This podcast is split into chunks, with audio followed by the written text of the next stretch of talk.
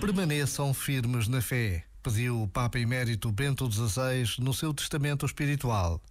Esta firmeza manifesta-se de tantas formas diferentes.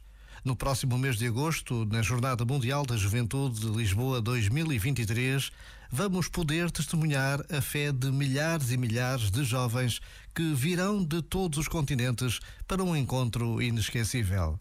Poder participar neste encontro é um privilégio único e para rezar por tudo o que nos espera, basta a pausa de um minuto. Já agora, vale a pena pensar nisto.